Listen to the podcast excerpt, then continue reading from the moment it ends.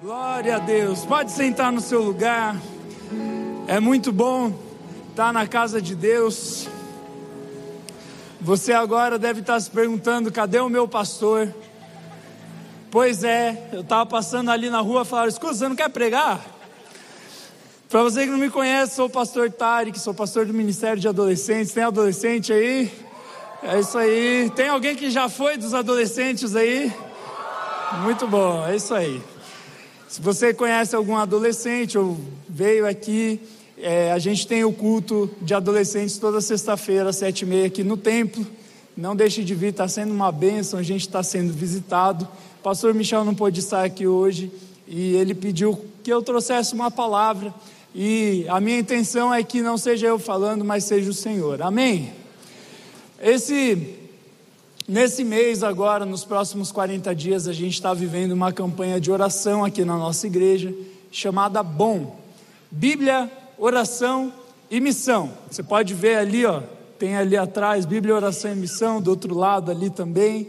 Enfim, a gente está vivendo essa campanha e é uma campanha simples, é algo que a maioria dos cristãos já sabe o que é, que a Bíblia é a palavra de Deus, a oração é o meio que eu me comunico com Ele e nós temos a missão de espalhar o Evangelho.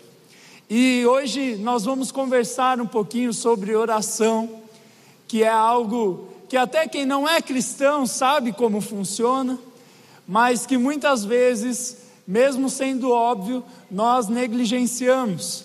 E hoje Deus quer nos chamar para a gente investir na nossa vida de oração, para a gente investir na presença de Deus.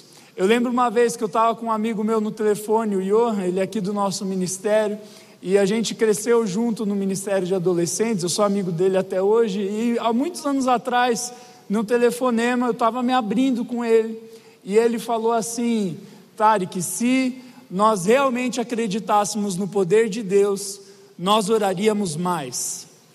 Eu nem sei se ele lembra que ele me disse isso, mas essa frase ficou ecoando até hoje na minha vida. Se nós realmente acreditássemos no poder de Deus, nós oraríamos mais. Porque quando nós trabalhamos, as coisas dependem do nosso braço, da nossa inteligência, da nossa disciplina, mas quando nós nos ajoelhamos diante de Deus, nós deixamos a nossa força e deixamos que Deus trabalhe por nós.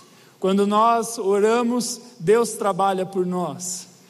No Ministério de Adolescentes nós temos um, um valor chamado que job. Nós temos um job: jejum, oração e Bíblia. Esse é o nosso job. O meu trabalho o seu trabalho não é converter as pessoas, não é convencer as pessoas, não é debater ideologias com as pessoas.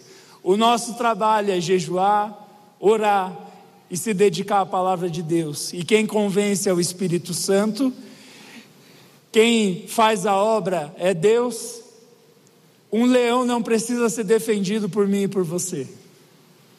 A Bíblia diz que Jesus é o leão da tribo de Judá. O leão é um símbolo de força. Quando nós oramos, nós deixamos o leão da tribo de Judá trabalhar, guerrear por nós.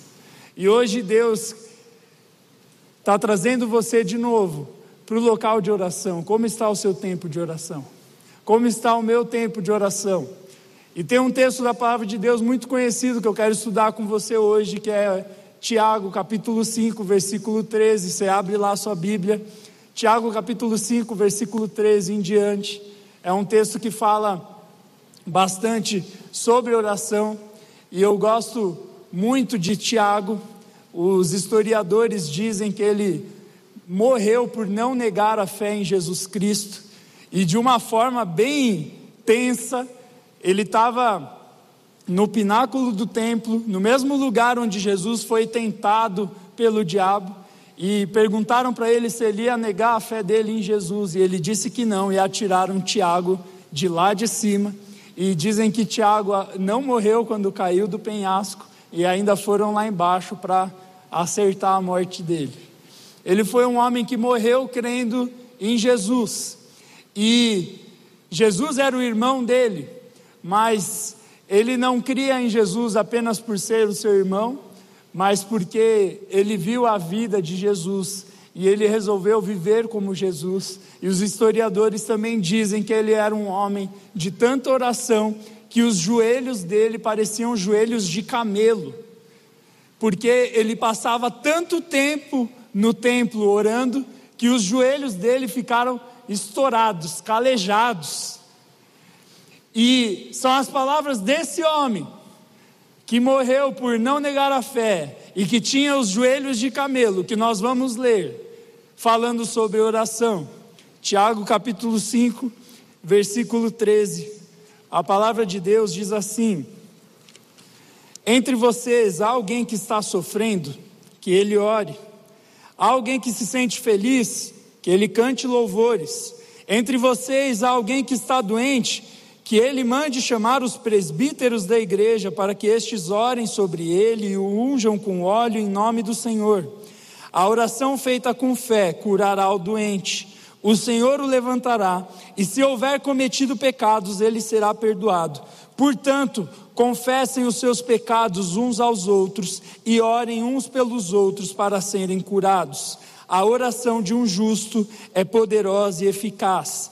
Elias era humano como nós. Ele orou fervorosamente para que não chovesse, e não choveu sobre a terra durante três anos e meio orou outra vez, e os céus enviaram chuva, e a terra produziu os seus frutos. Olha só que interessante aqui. Tiago ele começa a dizer quando nós devemos orar, pelo que nós devemos orar, em que situações. E é interessante que a primeira coisa que eu percebo nesse texto sobre oração, vinda desse homem que tinha joelhos de camelo, é que não importa o que você está passando, você tem que orar. Ele falou: Você está sofrendo? Ore. Gaste tempo na presença de Deus. E eu imagino o Tiago lembrando de quando Jesus estava prestes a ser crucificado e Jesus foi orar e ele falou: Pai, se for da tua vontade, afasta de mim esse cálice, mas que não seja feita a minha vontade, sim a sua. E a Bíblia diz que Jesus estava tão angustiado e tão tenso que ele suou gotas de sangue. Jesus sofreu e o que ele fez? Ele orou. Depois ele fala: Você está feliz? Louve. E aí eu lembrei diretamente quando eu li essa passagem de Davi de quando ele estava feliz que a arca do Senhor estava voltando para Israel, a Bíblia diz que Davi dançou com todas as forças diante do Senhor. Ou seja, ele começou a dizer: Você está doente, ore. Você aconteceu isso, ore. Você está em pecado, ore. Confesse o seu pecado, ore uns pelos outros. A oração de um justo é poderosa e eficaz. Ele vai citando várias situações. E ele fala algo óbvio, mas que precisa ser dito: é que nós precisamos orar em toda e qualquer situação, em todo tempo. E é interessante que, normalmente, quando nós estamos sofrendo, a gente lembra de Deus, é mais fácil orar. Mas nos momentos onde estamos felizes ou nos momentos da correria, nós negligenciamos esse tempo. E sabe, Há poder na presença de Deus. Quando eu e você deixamos de buscar a presença de Deus, nós estamos perdendo não só as bênçãos, mas nós estamos perdendo a oportunidade de ser íntimo de Jesus, de caminhar junto com Jesus, de viver todas as situações com Jesus. E sabe o que é interessante? Muitas vezes nós damos a desculpa de que nós estamos cansados para não orar, é ou não é? Você fala, Jesus, hoje eu estou cansado, eu não vou orar. Mas aí você vê o que Jesus faz quando ele estava cansado. A Bíblia diz que quando Jesus estava cansado, ele despedia a multidão e subia no monte para orar. E aí é interessante a gente perceber o porquê algumas pessoas vivem as maravilhas da presença de Deus e outras não. Não é porque existem preferidos, Deus não tem preferidos.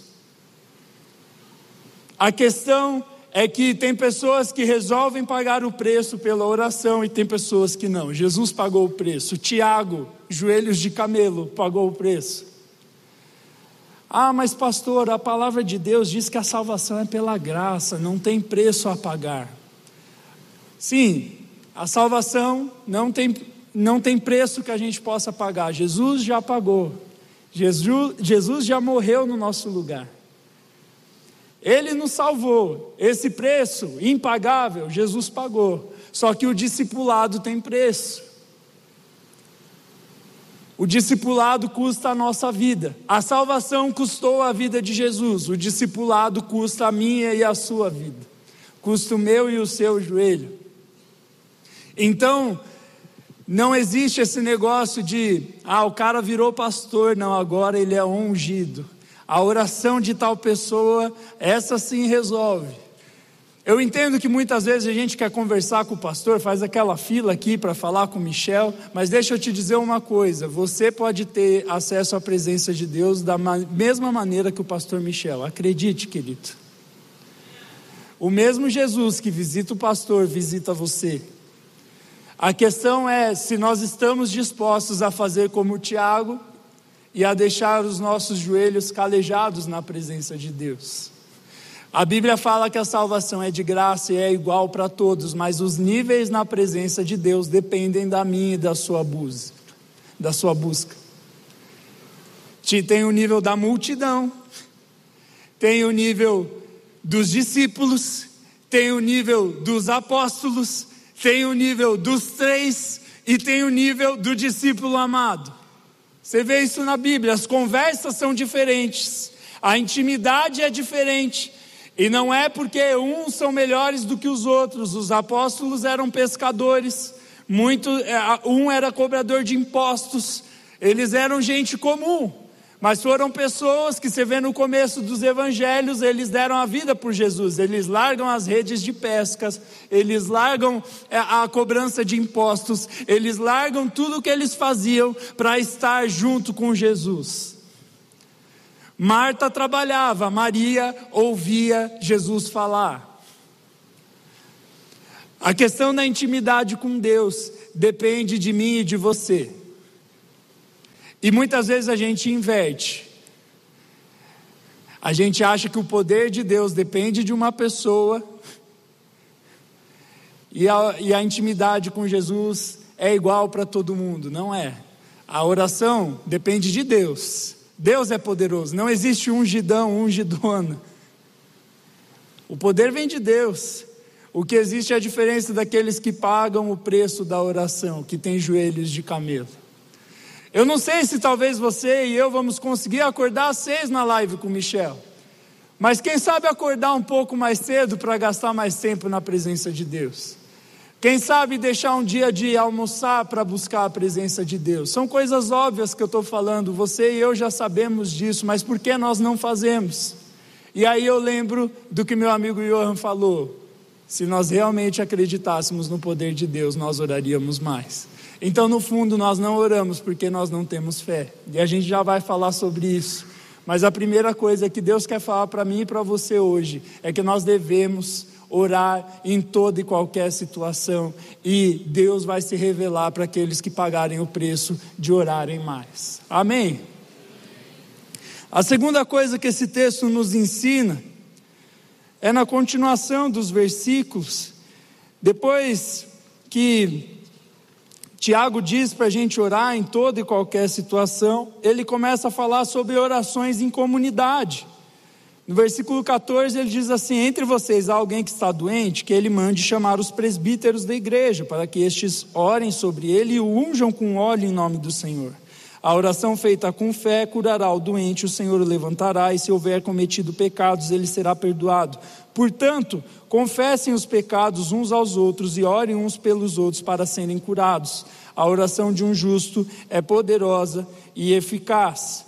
Aqui, Tiago ele está falando da importância da oração em comunidade. Primeiro ele fala, olha, ore em toda e em qualquer situação. Jesus ele fala, tranca a porta do seu quarto e ore ao seu pai que está em secreto. Só que Jesus e Tiago também incentivam a oração em comunidade. E uma coisa que está na moda é essa teologia de que eu posso ser igreja sozinho, Talvez você esteja em casa, não vem para a igreja há um século, irmão. Deus está te chamando para sair do sofá. Porque não existe igreja sozinho, nós somos igreja. Uma coisa é quando eu, eu, quando eu oro sozinho, outra coisa é quando eu oro em comunidade. Tem diferença. Tem coisas que eu só vivo em secreto e tem coisas que eu só vivo em comunidade. Não dá para viver sem os dois. E aí vem a pergunta: faz quanto tempo que você não ora com a sua família? Faz quanto tempo que você não faz uma reunião de oração? Quantos aqui são casados? Levantem suas mãos. Quantos aqui são namorados? Faz quanto tempo que você não ora junto com o seu marido, com a sua esposa, com o seu namorado, com a sua namorada? Você que é solteiro, faz quanto tempo que você não ora com os seus amigos, se é que você já participou disso. Aqui ele diz que há uma bênção em orar em comunidade. Ele fala: orem uns pelos outros, chama as autoridades da igreja quando precisar, e a oração feita com fé vai curar os doentes, o Senhor os levantará. Confessem os seus pecados uns aos outros, e os seus pecados serão curados. Tem pecados que só na oração individual Deus já te ajuda a vencer, só que tem pecados que nós temos que confessar para o irmão. Por quê? Porque o irmão vai dar um conselho, ele vai falar: Eu já passei por isso, vamos orar junto, eu também estou passando por isso, vamos chorar junto. Existe uma bênção na oração feita em comunidade.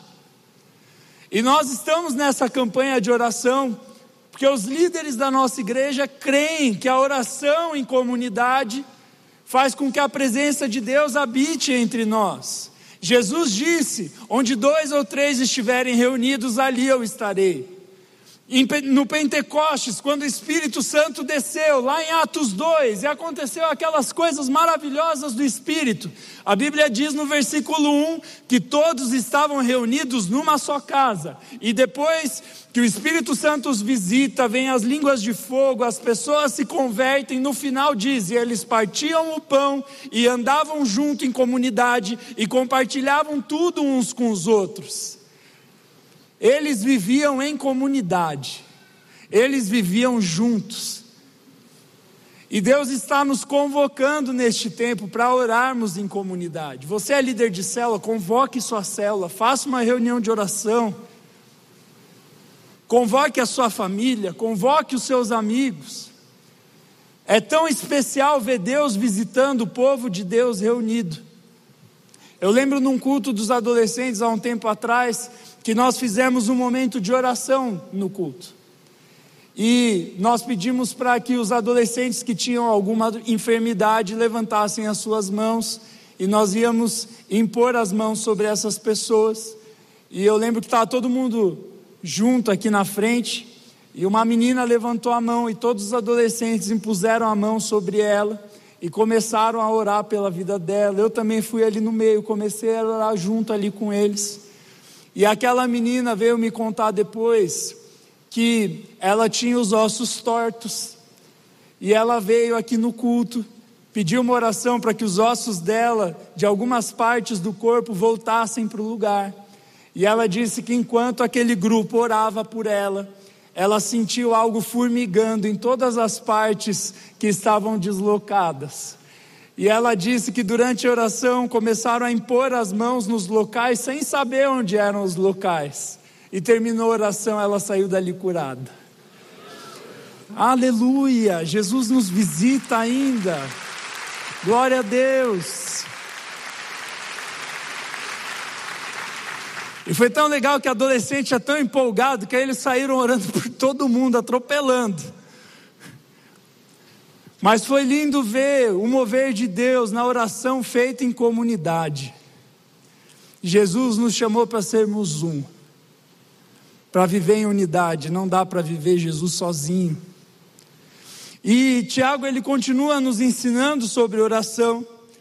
E depois de falar para orar em toda e qualquer situação e orarmos em comunidade, ele fala da oração feita com fé.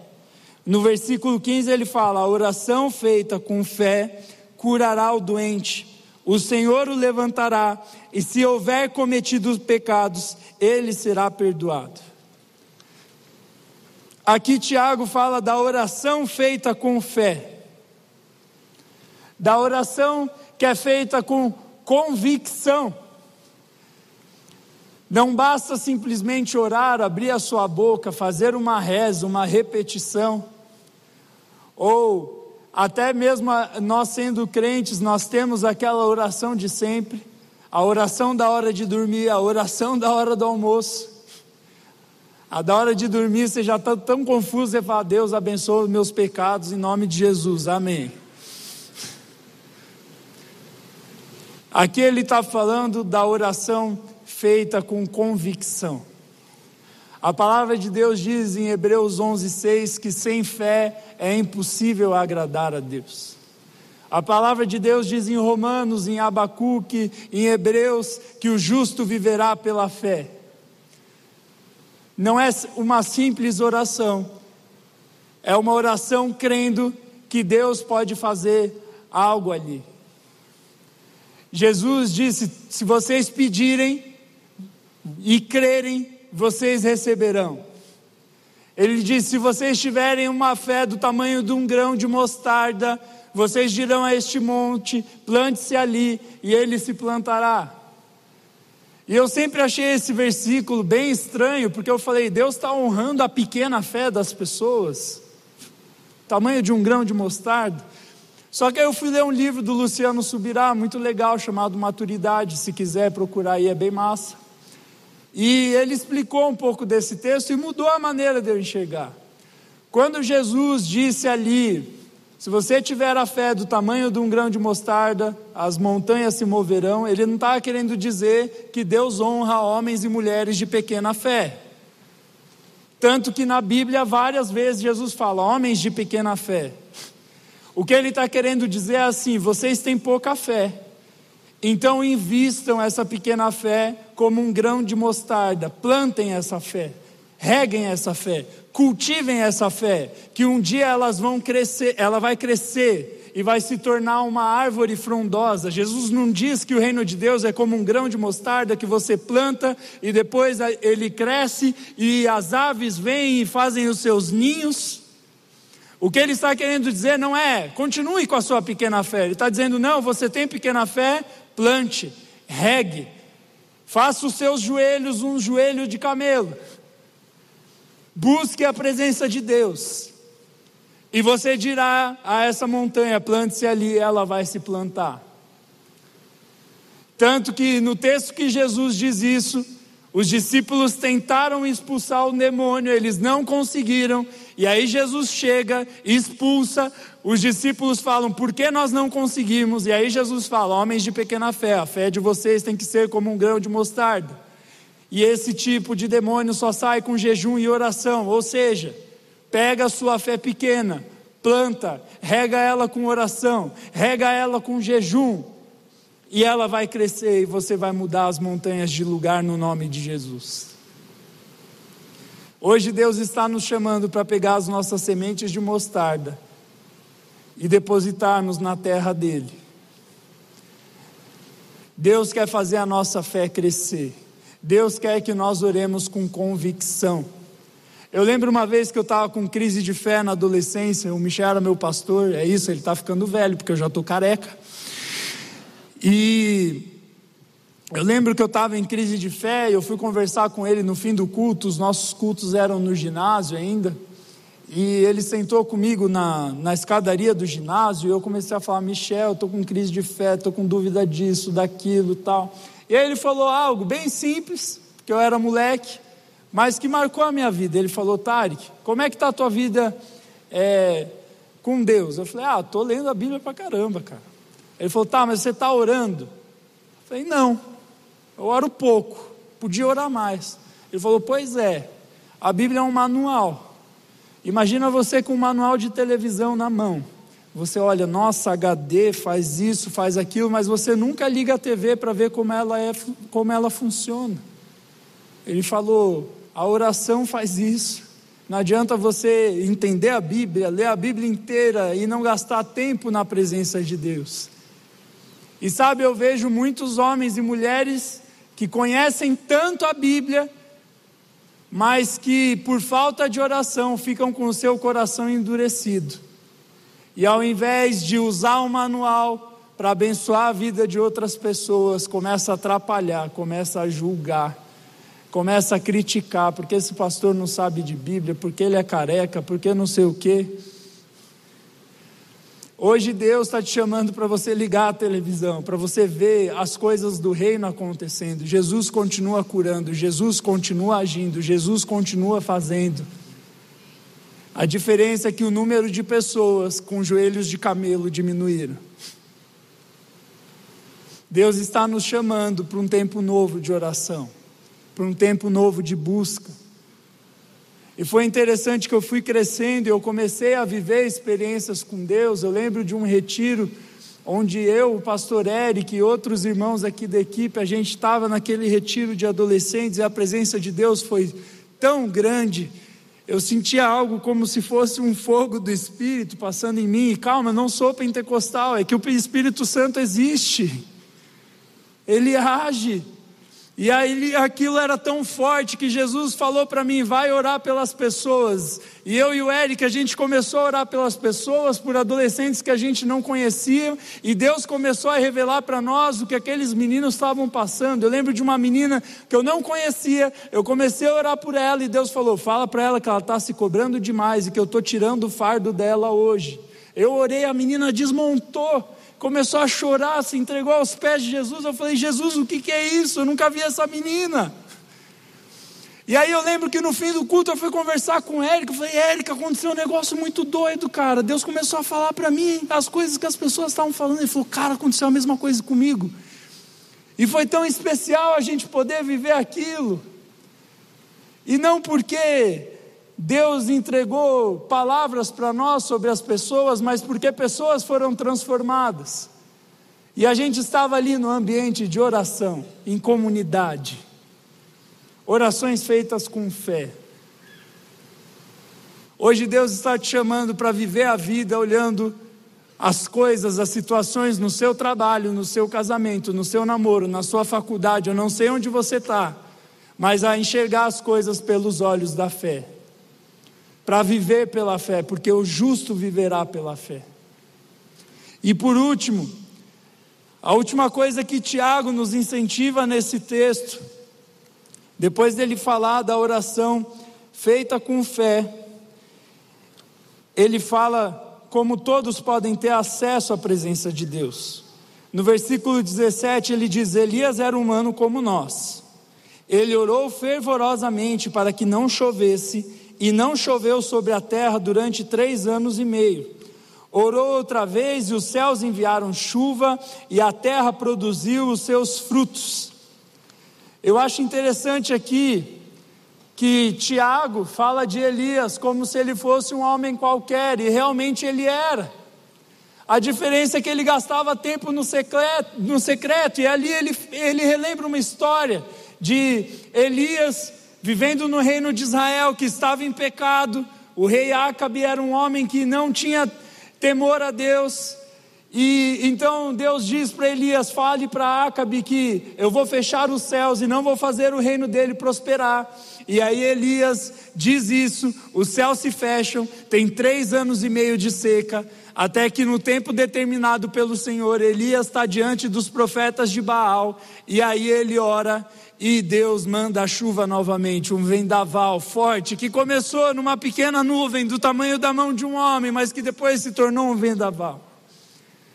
E aqui Tiago ele fala: olha, ele, Elias era um ser humano como eu e você. Só que ele orou com convicção, ele tinha fé, ele sabia em quem ele cria. E sabe, Deus está te chamando para saber em quem você crê. Não é o Deus de Elias, não é o Deus de Paulo, não é o Deus de Isaac, de Abraão e de Jacó, é o meu e o seu Deus. Quando a vida de Jacó foi transformada, quando Deus deixou de ser o Deus de Abraão, o Deus de Isaac, se tornou o Deus dele, ele se tornou Israel, aquele que luta e vence. Deus hoje quer nos fazer Israel, mas nós precisamos conhecê-lo.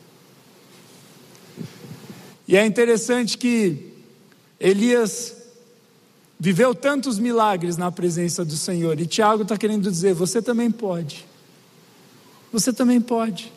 E a última história que eu vou contar, eu lembro de outro retiro de adolescentes que eu estava, já fui muito retiro de adolescentes, tem adolescente que eu cuidei que está casando aí.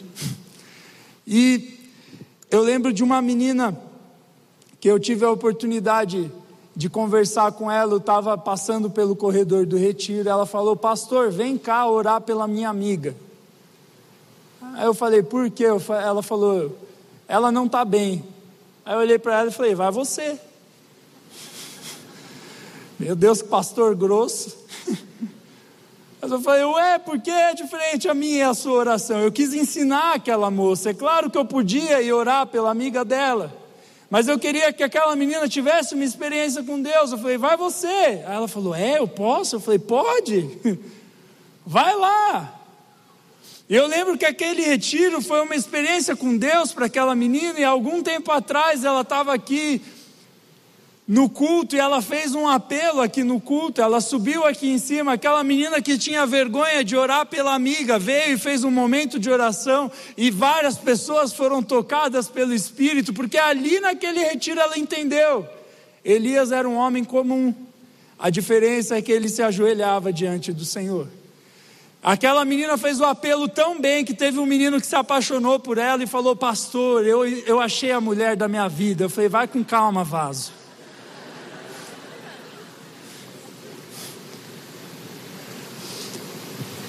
Deus está te chamando hoje para o lugar de oração, para a casa de oração. Nós temos um ministério para isso. Vai lá, se voluntaria. Ah, eu não quero ir para o ministério. Reúne sua família, reúne tua célula. Viva o poder de Deus. Amém?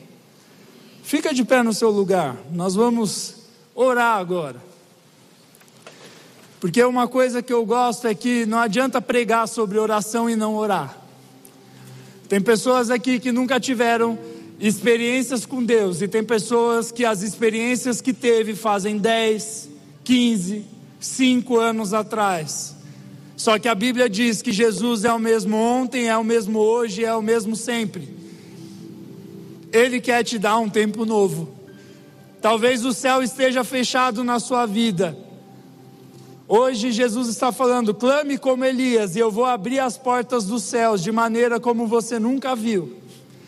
Sobre a sua casa, sobre o seu trabalho, sobre a sua família, sobre a sua faculdade. Deus continua sendo o mesmo. Ele ainda pode fazer. A questão é: nós estamos dispostos a pagar o preço. Enquanto essa música vai tocar, eu quero te convidar a orar no seu lugar. Nós vamos fazer algumas dinâmicas de oração aqui essa noite. Mas antes, Deus quer que você entregue o seu coração para Ele. Feche os seus olhos, pare de olhar para mim agora. E se teve algo dessa mensagem que mexeu com você, conversa com Jesus sobre isso. Deixe o Espírito Santo ministrar ao seu coração.